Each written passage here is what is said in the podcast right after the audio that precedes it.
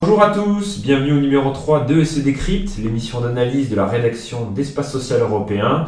Cette semaine, nous allons traiter de l'actualité de la semaine du 2 au 6 octobre.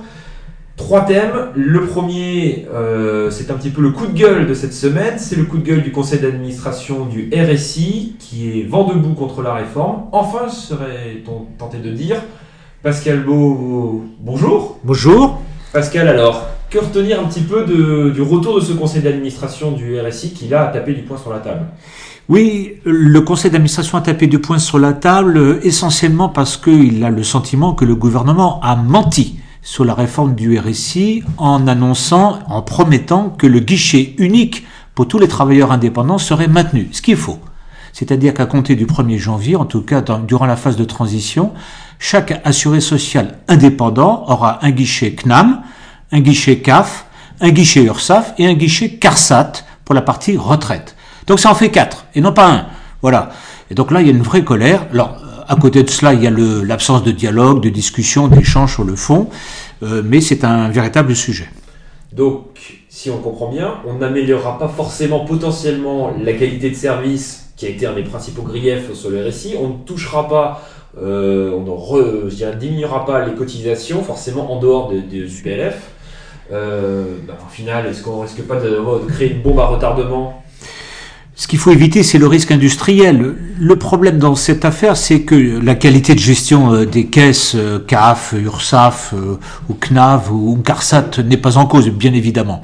Ce qui est en cause, c'est qu'on a fait la réforme du RSI en 2004 pour justement unifier les guichets.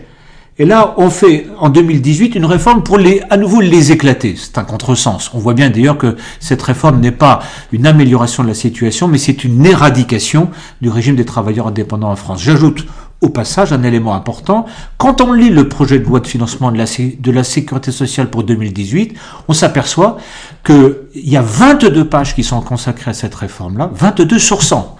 Ce qui veut dire qu'en fait que le gouvernement a déposé un projet de loi supprimant un régime national de sécurité sociale dans, une, dans un projet de loi de financement. De mon point de vue, c'est totalement inconstitutionnel. Ça fera le, lien avec notre deuxième thématique, mais peut-être un dernier point qui intéresse nos auditeurs euh, au sein des caisses, euh, le conseil d'administration euh, s'est fait l'écho quand même d'inquiétudes, notamment sur tout le volet social, et donc les 6000 salariés du régime. Alors on a la ministre qui a rassuré tout le monde en disant qu'il y aurait un accompagnement personnalisé au maximum.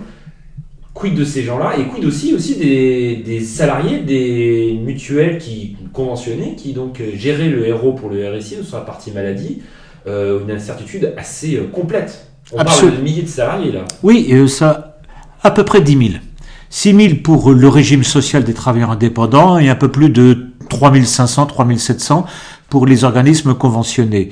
C'est le vide juridique. À compter du 1er janvier, ils ne seront plus RSI, mais ils ne seront pas, ils ne seront pas non plus CNAM ou GARSAT ou, autre chose. Voilà, ils sont entre deux. Donc là, le gouvernement doit faire très très attention parce qu'il y a un conflit social qui s'esquisse. Et puis, je dois dire que très très honnêtement, euh, l'absence vraiment de de garantie et d'accompagnement sérieux, cette réforme est, précipitée, c'est un peu du grand n'importe quoi. On a un sentiment d'un coup de forceps pour essayer de faire rentrer un régime dans un autre. Euh, tout ça n'est pas extrêmement sérieux, il vaudrait mieux reprendre la copie avec beaucoup plus de calme. En parlant de copie, on va parler sur notre deuxième sujet, qui est encore un petit retour sur le PLFSS. Il y a le RSI, il y a la question de la CSG.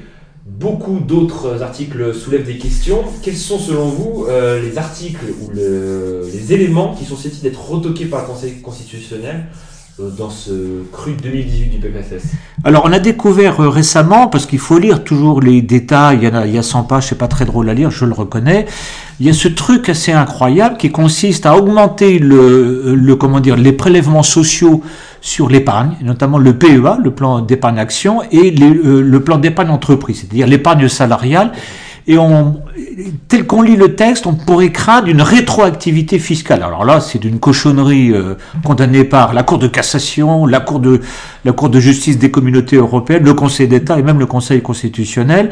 C'est-à-dire que les gens euh, qui euh, réaliseraient leur, leur épargne à compter de 2018 paieraient, non pas au moment où ils ont souscrit l'épargne, la, la fiscalité telle qu'elle avait été promise par l'État et le Parlement, mais la fiscalité de 2018 qui passerait à 17,2%. Je rappelle qu'actuellement on est à 15,5%, mais quand on a commencé la fiscalité, on était à 3,9%. Vous voyez quand même que ça fait un saut considérable. Vous souscrivez un plan d'épargne, très bien. Hein, on vous garantit 3,9% euh, de fiscalité, et puis 8 ans après, on est à 17,2. Vous voyez que ça change un peu le contrat. Donc beaucoup d'éléments. Un risque. C'est ça, ça excusez-moi l'expression, il n'y a pas un petit côté un peu amateur comme cette euh, Beaucoup, démarche globale? Très amateur, très amateur. Bon, en tout cas, il y aura On verra bien. à discuter. Je vous rappelle quand même pour nos auditeurs que Espace Social Européen organise une matinée PLFSS dans deux semaines. On reviendra sur ces sujets-là avec notamment euh, Nicolas Revel, Christian Chapuis, euh, Charpie et d'autres euh, acteurs du secteur.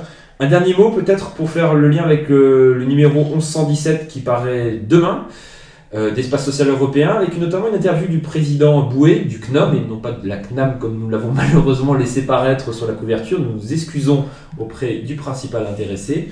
Euh, le président du CNOM qui a quand même un point de vue assez intéressant en parlant de l'évolution de la médecine de demain, en disant peut-être que le vrai sujet, c'est la formation. Tout à fait. Je crois que nous ne pouvons qu'encourager nos lecteurs à lire ce, cette interview parce qu'on va en profondeur sur la façon dont on fabrique en France euh, la qualité professionnelle et les compétences des médecins, qui est quand même un élément fondamental de conception de la santé et de nos territoires. Merci Pascal, merci à tous et à toutes. On se retrouve la semaine prochaine pour le prochain numéro de SE Décrite. Bon week-end à tous